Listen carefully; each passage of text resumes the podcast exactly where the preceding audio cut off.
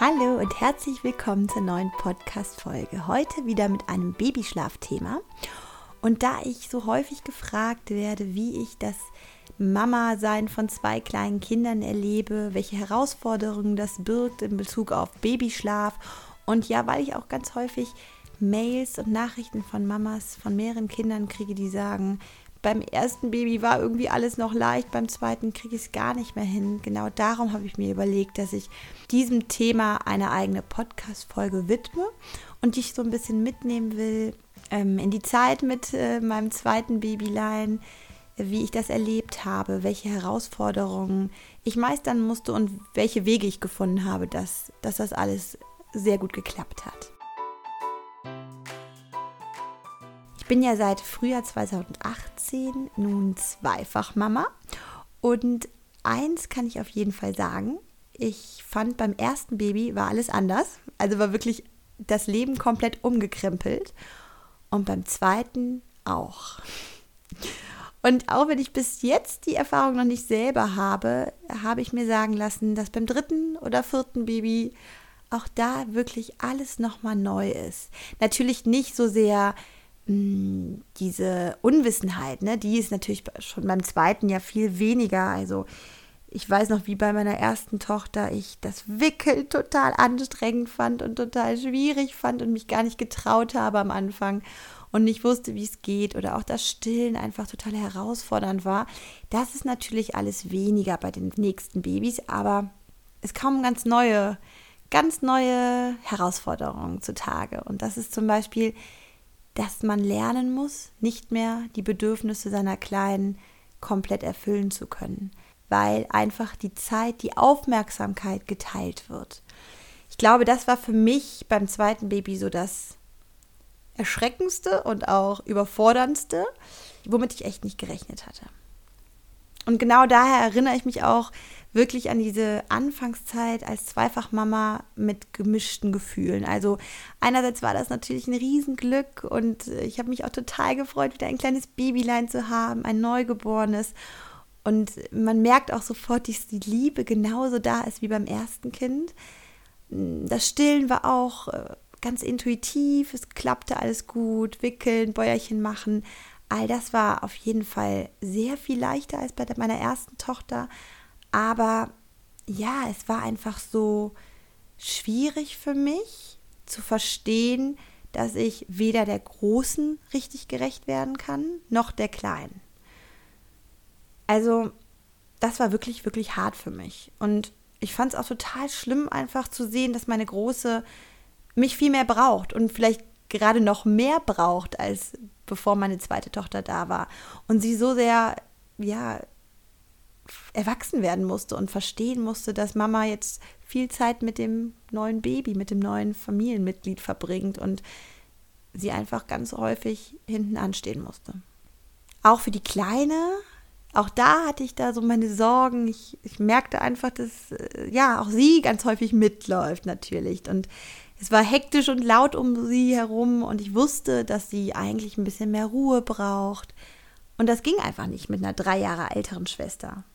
Also, wenn ich mir so zurückdenke, habe ich wirklich diese Anfangszeit häufig auch verteufelt. Ich dachte mir so, was habe ich mir dabei gedacht? Drei Jahre Unterschied ist viel zu wenig. Die Große ist noch gar nicht so weit, dass sie das versteht. Und ach, ich war irgendwie ganz häufig wirklich überfordert.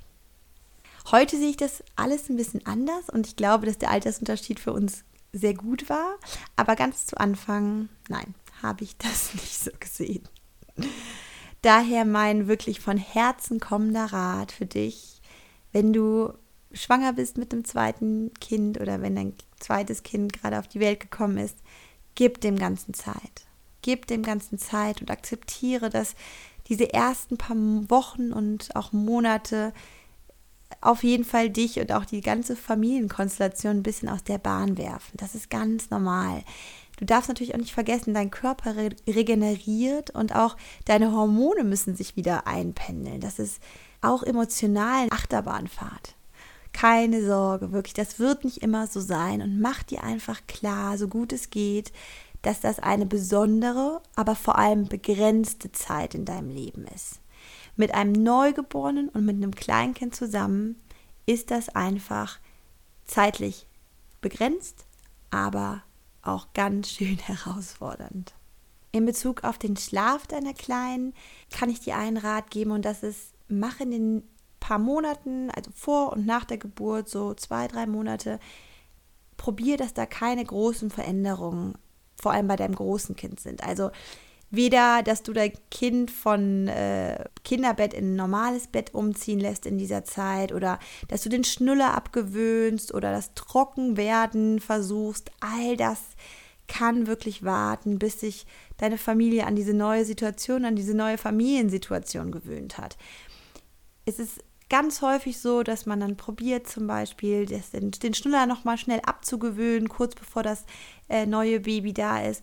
Und dass das auch so ein Rückfall mit sich birgt, weil natürlich, wenn das kleine neugeborene Babylein dann immer den Schnuller hat und das große Kind merkt, das Baby kriegt so viel Aufmerksamkeit, dann will ich jetzt auch wie ein Baby sein, dann ist natürlich noch mal mehr die Wahrscheinlichkeit da, dass, dass zum Beispiel ein Schnuller viel, viel attraktiver wieder wird. Insofern all diese Sachen gibt dem Ganzen Zeit und in den Monaten vor und nach der Geburt ist das nicht der richtige Zeitpunkt, um solche großen Schritte zu gehen. Für den Schlaf deines kleinen Neugeborenen kann ich dir sehr raten, dass du dich auch da ganz entspannst. Denn natürlich ist es toll, wenn dein Babylein schon früh lernt, dass es auch mal im Bettchen schlafen kann. Aber wenn du ein großes Kind hast, was viel raus will, was immer äh, in Aktion ist, was auch mal laut ist, dann müssen die Schläfchen am Tag einfach flexibel sein. Und das heißt in der Trage oder im Kinderwagen. All das ist ja vollkommen möglich und auch gut für Neugeborene. Also wenn du versuchst, ein bis zwei Schläfchen im Bettchen zu üben, dann ist das wunderbar.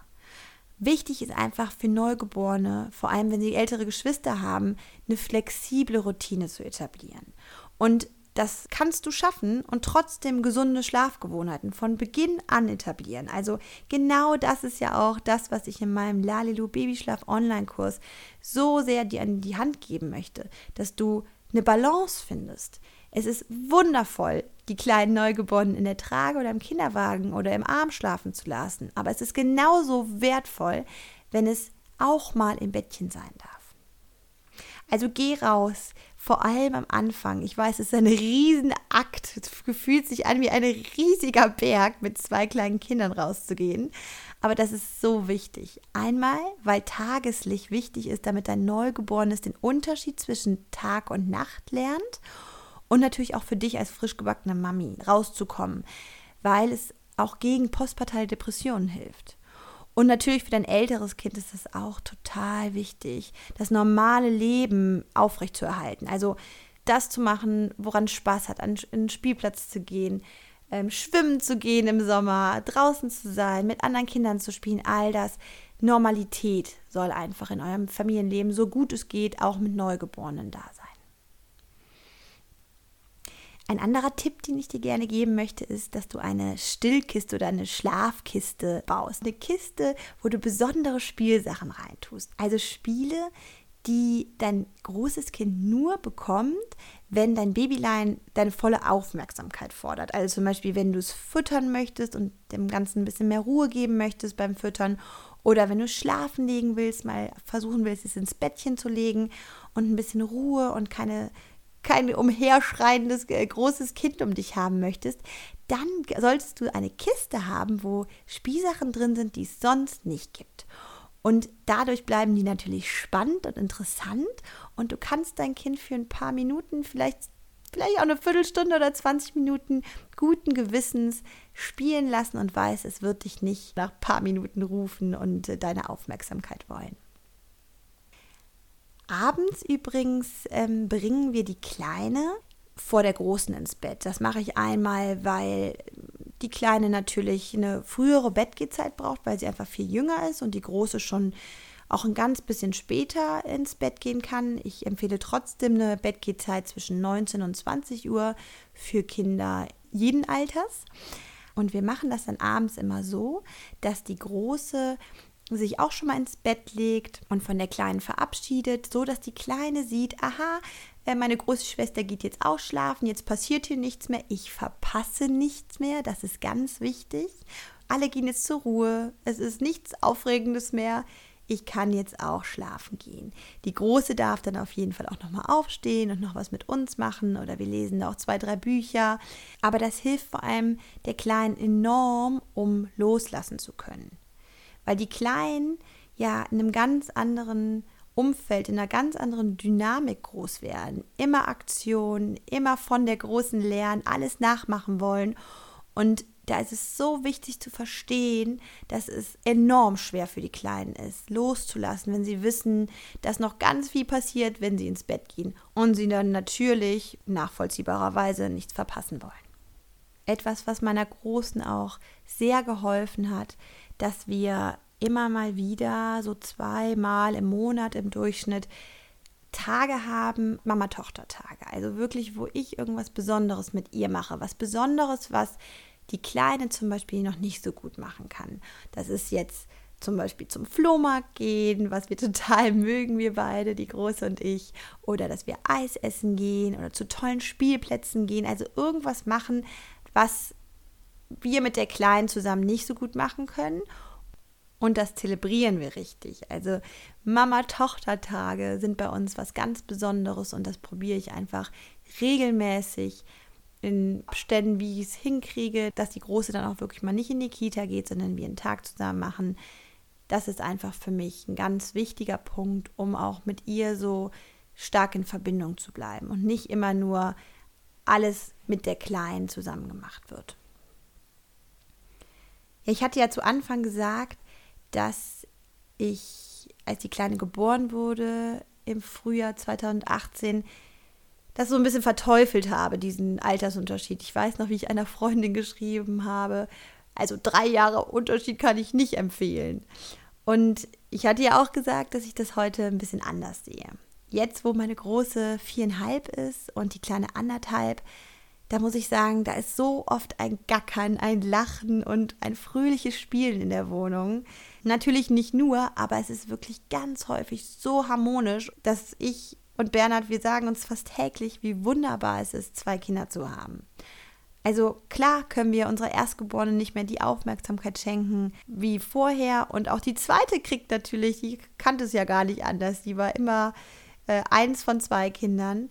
Aber das Wichtigste, die Liebe zum ersten oder zum zweiten Baby, die ist komplett gleich. Und ich hätte echt nicht gedacht, dass das geht. Aber ja, das geht.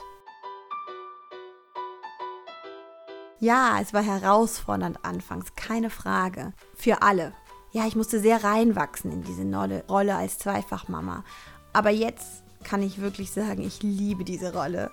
Und mit Sicherheit wird es immer wieder Momente geben, und die gibt es jetzt auch schon, wo es wieder extrem schwer ist und ich, ich sagen kann, also zwei Kinder, dieses Streitpotenzial ist natürlich auch was komplett anderes, aber grundsätzlich kann ich wirklich sagen, zwei Kinder zu haben ist einfach nur toll.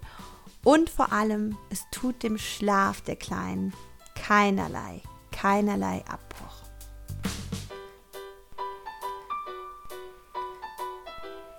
So, das war eine kleine Zusammenfassung über die besten Tipps und Tricks, die ich als Zweifachmama für mich und auch als Schlafberaterin erfahren durfte. Und ja, ich hoffe, das waren jetzt so ein paar Impulse für dich drin, wie du vielleicht mit so einer neuen Rolle in deinem Leben umgehen kannst, dass du das Beste aus der Situation machst. Und ich bin mir sicher, dass du auch mit, mit dem Blick in die Vergangenheit dann irgendwann sagen wirst, oh Mann, das war nicht ohne am Anfang, aber jetzt ist es, es ist jede Mühe wert.